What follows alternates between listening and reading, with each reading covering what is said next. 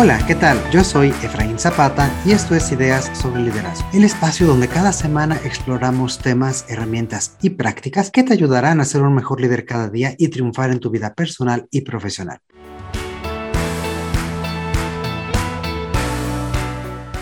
El día de hoy estoy tomándome un cafecito virtual con mi estimada amiga Dalia Ramírez. Ella es experta en temas de sustentabilidad y desarrollo sostenible y tiene más de 20 años de experiencia ayudando a organizaciones a generar todo este tema de conciencia y lograr una influencia realmente positiva en todos estos temas.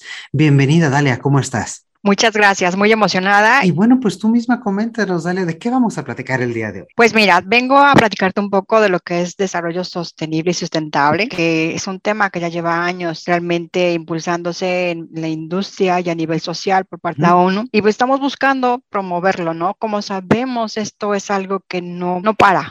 O sea, el buscar un desarrollo sostenible no es algo de un día y no es de una sola estrategia, ¿no? Entonces sí quisiera poder platicarte un poco de lo que a nivel social, individual, empresarial podamos impulsar y podamos tomar un poquito más de conciencia y un rol más activo, ¿no? Que ese es el, ese es el reto, ser activos y no pasivos en este tema. Excelente, pues muchísimas gracias, Dalia, y, y lo creo que lo has puesto muy bien, ¿no? Porque muchas veces hablamos en este espacio acerca de cómo establecer objetivos, de qué metas tenemos que lograr y vaya, qué mejor que pues tener metas a nivel no solamente organizacional, sino a nivel incluso mundial, con todo este sustento y con todo este empuje que le está dando en este caso las Naciones Unidas. Y pues eso también nos habla acerca de la importancia de hablar estos temas, ¿cierto? Sí, así es. La verdad es que creo que eh, es muy importante que esto realmente trascienda, pero trascienda no solo a nivel empresarial o a nivel gubernamental, sino a, a nivel individual. Muy pocas empresas toman ese rol de una, una responsabilidad bastante trascendente y pues a nivel social es mucho más corto, ¿no? Entonces sí creo que el impulso que está buscando la Organización de las Naciones Unidas es que sea un poquito más allá de solamente una empresa, de un poco más allá de un solo gobierno, ¿no? Por eso el término de sustentable, por eso el término de sostenible, ¿no? Que de preámbulo me gustaría aclarar porque creo que hay una confusión entre estos términos, ¿no? La verdad es que me gusta mucho la definición que dio la organización en 1987, en donde realmente lo que dice como desarrollo es tener un desarrollo que satisfaga las necesidades del presente sin comprometer la capacidad de las generaciones futuras. Si vemos esto en, presente, es, pues no lo estamos haciendo. O sea, nosotros no estamos teniendo un desarrollo sustentable. Ahora, si vemos la diferencia entre sustentable y sostenible, pues es, bueno, lo voy a tratar de, explicar desde mi, mi enfoque, ¿no? Para mí, sustentable es emplear los recursos de una forma equilibrada en donde eh, no afectes, como dice, hacia siguientes generaciones, ¿no? Sostenible es hacer esto a largo plazo. Es un reto, sí es un reto porque no estamos educados ni formados gran parte del mundo, no toda la sociedad, pero sí muchas culturas estamos formadas para un ente de consumismo. Entonces, eso nos impacta mucho porque socialmente pensamos que alguien, alguien con esa definición, alguien va a venir a solucionarlo. Y sin embargo, no nos damos a la tarea individualmente de tomar una actividad más, más dinámica, más en, en pro de, porque no se trata de que sea tu mundo o mi mundo o su mundo en un futuro, ¿no? Se trata que es nuestro, se trata de respetar. Platicaba yo con una de mis hijas precisamente sobre este tema, por lo difícil que es socialmente, pues promoverlo, impulsarlo, educarlo, formarlo. Y mi hija me decía, dice, creo que la clave, mamá, está en, en el respeto. Y creo que ese es también una, un tema que hemos perdido mucho. Creemos que todos tenemos derecho de todo y pasar sobre todo.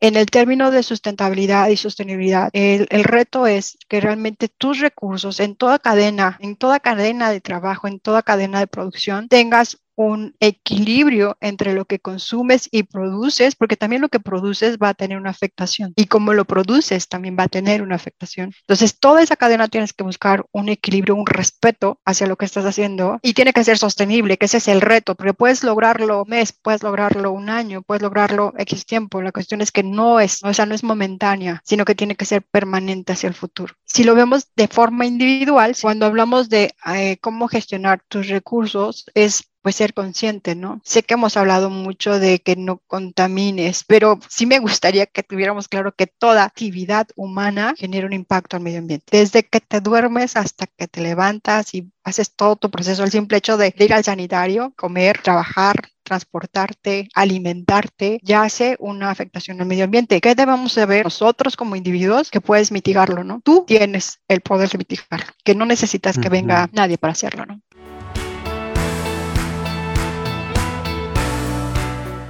Claro, y, lo pones muy bien en este sentido de responsabilidad, ¿no? Porque yo creo que no nada más es ese respeto y esa parte de cómo yo eh, veo bonito al entorno, yo cómo no contamino, ¿no? Sino yo cómo me apropio de mi parte, de mi rol y de mi, mi propia incidencia. Yo lo veo de un aspecto mucho más macro, ¿no? O sea, es el ambiente, sí, pero también es el ambiente y las relaciones de mi equipo de trabajo, pero también es cómo estoy invirtiendo invirtiendo recursos como son tiempo, energía, esfuerzo. Y me parece que pues bajo este tipo de definición que comentas, pues incluso temas como el estrés, el burnout, pues también son reflejo de eso, ¿no? De no manejar de forma sustentable un equipo y su energía. Amén de pues todos los recursos y todos los temas materiales que necesitamos y que tienen este impacto. De hecho, mira, en el contexto de lo que viene siendo sustentabilidad y sostenibilidad, incluyen, como sabes, no solamente el entorno ambiental, incluye el social, incluye el económico como los tres principales pilares, ¿no? Si lo hacemos como subdivisión en la parte social, entre la parte del factor humano y la comunidad, cómo interactuamos en una organización o de forma individual en lo que viene siendo el, factor humano, que eso es indispensable, y a nivel comunidad, o sea, tú cómo afectas e impactas positiva o negativamente al entorno en el que tú estás. Y la economía, pues obviamente en este contexto no incluye solo lo que consumes o lo que produces, sino es de dónde y cómo lo consumes y de dónde y cómo lo produces, ¿no? Es decir, incluyes también a tus proveedores, incluyes también a tus distribuidores, incluyes también a tus eh, clientes directos, a tus clientes indirectos, pero no tenemos esa visión de, bueno, ¿y de dónde viene? Cómo se produjo, qué impacto generó lo que estoy consumiendo, qué impacto voy a generar yo al consumirlo, ¿no? Y eso en todo, o sea, como decía hace ratito, ¿no? El factor humano. Por ejemplo, si, si nosotros nos vamos hacia un entorno laboral o social, tienes que buscar que tu trabajo o tu empresa o tu organización no genere un impacto social negativo, ¿no? Sino al contrario sea algo positivo y en esto también está el ente de lo que viene siendo equidad de género, la no discriminación, el manejo de no explotación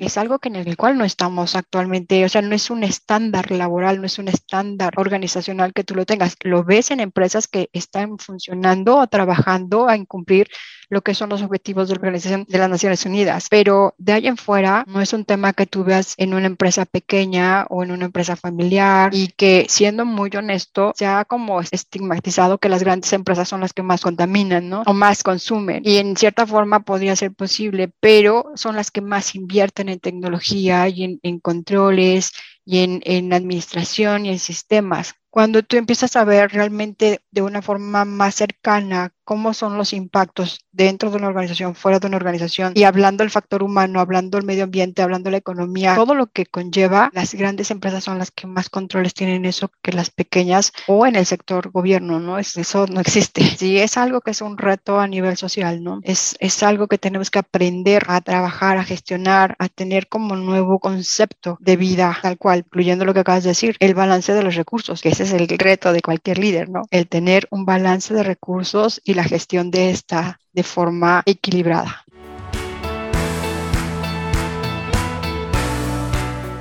Creo que ahorita que lo pones de esta forma en el generar esta, este concepto de, con el cual no estamos familiarizados todavía, pues a lo mejor yo lo llamaría generar conciencia, ¿no? Generar conciencia en los demás. Y creo que ahí también juega un reto, o más bien juega un papel interesante el, el líder. ¿Por qué la sustentabilidad tendría que ser un tema importante para, para un líder? Sobre todo pensando en esta generación de conciencia en los demás, en su equipo, en su familia, en su organización, en su sociedad, ¿no? Realmente el ser un líder en la actualidad, el ser un líder cambia o tienes que cambiar todos sus paradigmas. Eh, ¿Qué pasa? Lo estamos viendo y lo estamos sintiendo con la pandemia, ¿no? Eso nos rompió todo el esquema, ¿no? Ser líder no hay edad, o sea, ser líder no tienes un esquema de que si eres, tienes 20, que si tienes 30, que si tienes 40, no, no hay eso. Y, y antes se tenía ese, esa idea, ¿no? Ah, es que el líder es el jefe que tiene más años en la organización. Que sí tienes que tener muy claro es que un líder, si busca ser sustentable, como hace rato mencionabas, que tiene que buscar sus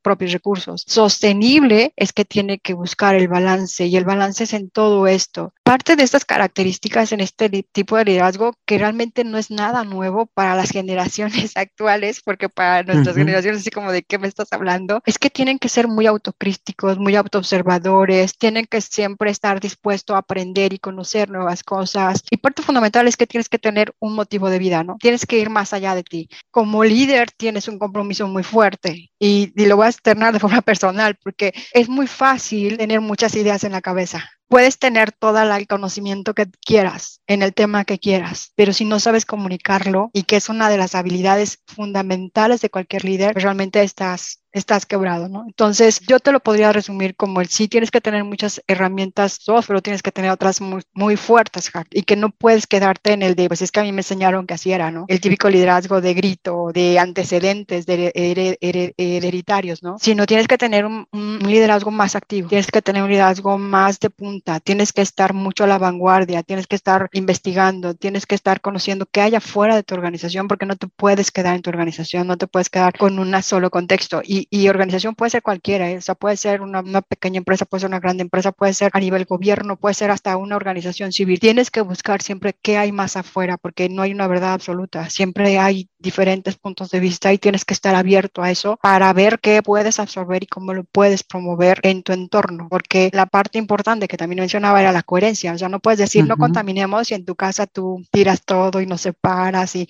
y no tienes forma de ahorrar, etcétera, etcétera, no, no tienes que ser coherente, tú tienes que promover promoverlo y promoverlo desde casa. El generar conciencia es que tú la tienes. Y para que tú generes conciencia no es de un día y no es de una sola tarea, es un reto diario. Realmente los temas son vivenciales y, y, y este mundo evoluciona día a día. Cada vez tienes un tema diferente.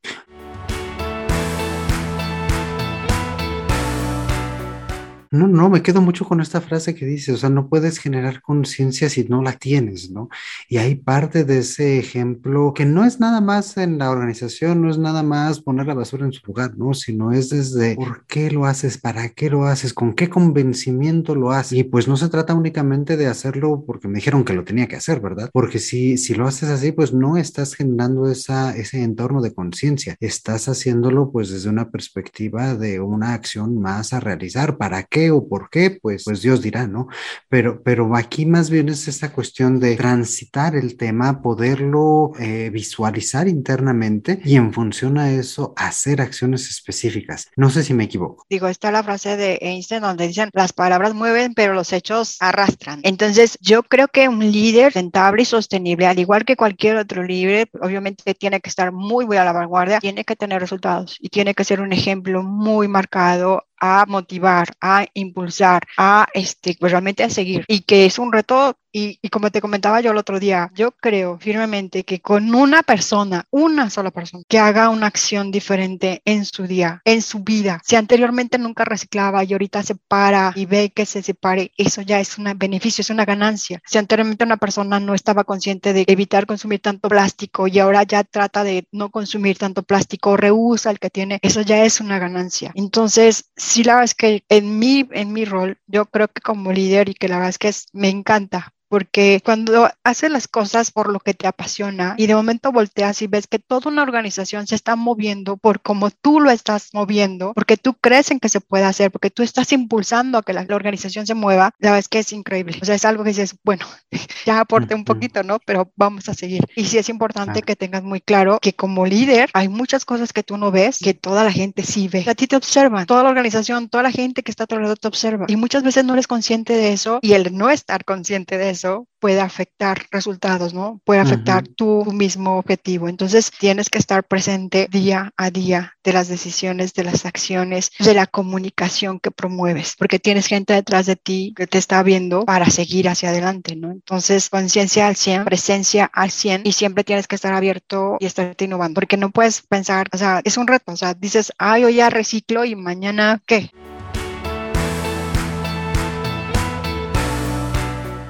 Me encanta. Y nada más para ir cerrando la conversación de este, de este primera, de esta primera parte de esta charla, me gustaría hilar dos temas que decías. Decías primero, bueno, con una persona que haga una acción diferente ya vamos de gane. Y el otro que también me pareció importante es cómo esto lo puedes convertir en objetivos organizacionales, ¿no? Entonces me gustaría preguntarte qué acciones como muy, pero muy puntuales podrías recomendar a nivel equipo, a nivel área, para, para justamente esto, ¿no? Para crear y lograr objetivos observables rápidamente y que nos permitan lograr una transformación en la organización, que nos permitan pues irlo permeando eh, pues incluso hacia arriba, ¿no? Para que sean visibles. Comentábamos que eh, de forma general la ONU tiene 17 objetivos estratégicos para el 2030. Entre esos está, pues obviamente, el factor humano, la economía, la, la infraestructura, el uso de recursos, etcétera. Lo que yo recomiendo es que como organización, como persona, tomes uno, veas uno de todos esos. A lo mejor dices, no voy a tomar la parte ambiental, a lo mejor voy a tomar el factor humano y voy a hacer una estrategia de aportación y liderazgo al factor humano. Eso es muy válido porque estás contribuyendo socialmente también a estos objetivos. Entonces, la primera recomendación es ser muy claro. O sea, como equipo toma un solo objetivo y tú tómate las metas. O sea, tú di, ok, vamos a tomar, insisto, a lo mejor dices, vamos a tomar el factor humano y lo que queremos es impulsar la equidad de género, impulsar la no discriminación, impulsar la contratación de personal con discapacidades, por ejemplo. Tú estableces, o sea, tú como equipo, obviamente, siempre la máxima cabeza tiene que estar consciente de, porque tú puedes llegar a querer promover lo que quieras, pero si la cabeza, la autoridad de la organización no lo cree, no lo ve, no es prioridad, moverás muy poco y va a ser mucho más complicado. No es imposible, no, pero sí va a ser más complicado. Entonces, sí lo que te sugiero de forma muy concreta es, son, son 17 objetivos, cada objetivo tiene un alcance, como organización vean a cuál quieren llegar, como líder ve a cuál quieres promover y ese objetivo tómalo y promuévelo de aquí adelante haz una estrategia real, o sea, haz, conciencia de que no voy a tomar los 17, pero voy a tomar este que va en función del factor humano al factor social, va a factor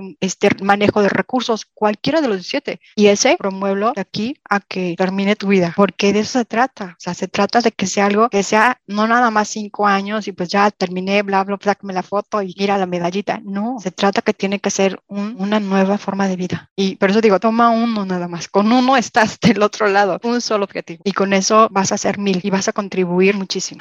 Y pues bueno, como siempre, el tiempo vuela y tenemos que cerrar esta primera parte de, la charla. Aún nos faltan muchos, muchos temas y que nos des a lo mejor algunas recomendaciones para esta parte que decías, cómo le vendo esta idea o cómo lo hago creíble, que lo, que lo respalde la organización y no nada más yo dentro de mi área. Pero si me permites, con eso podemos arrancar la siguiente parte de esta charla. ¿Qué te parece? Muy bien, Clara. Perfecto, pues muchísimas gracias, Dalia, por aceptar esta, esta invitación. No sé si antes de cerrar quieras decirle algo a nuestros amigos. Pues que creemos mucho en la gente. Por lo menos yo creo mucho en la capacidad que tenemos como ser humano y que la gente que está escuchando en este momento este audio y que está dando tiempo es gente que está dispuesta a cambiar. Entonces, no te rindas. Estamos empezando apenas. Excelente, qué buen mensaje. Y pues también muchísimas gracias a ti que nos estás escuchando desde todas partes del mundo. Espero que este tema te, te esté resultando tan interesante como a mí y sobre todo te invito a que continúes con nosotros la próxima semana con la segunda parte de esta charla. Por favor, no te olvides de saludarnos y enviarnos tus comentarios por correo electrónico a hola arroba ideas sobre liderazgo.com o en cualquiera de nuestras redes sociales que ya conoces. Te mando un fuerte, fuerte abrazo. Yo soy Efraín Zapata y te espero a la próxima con nuevas ideas sobre liderazgo.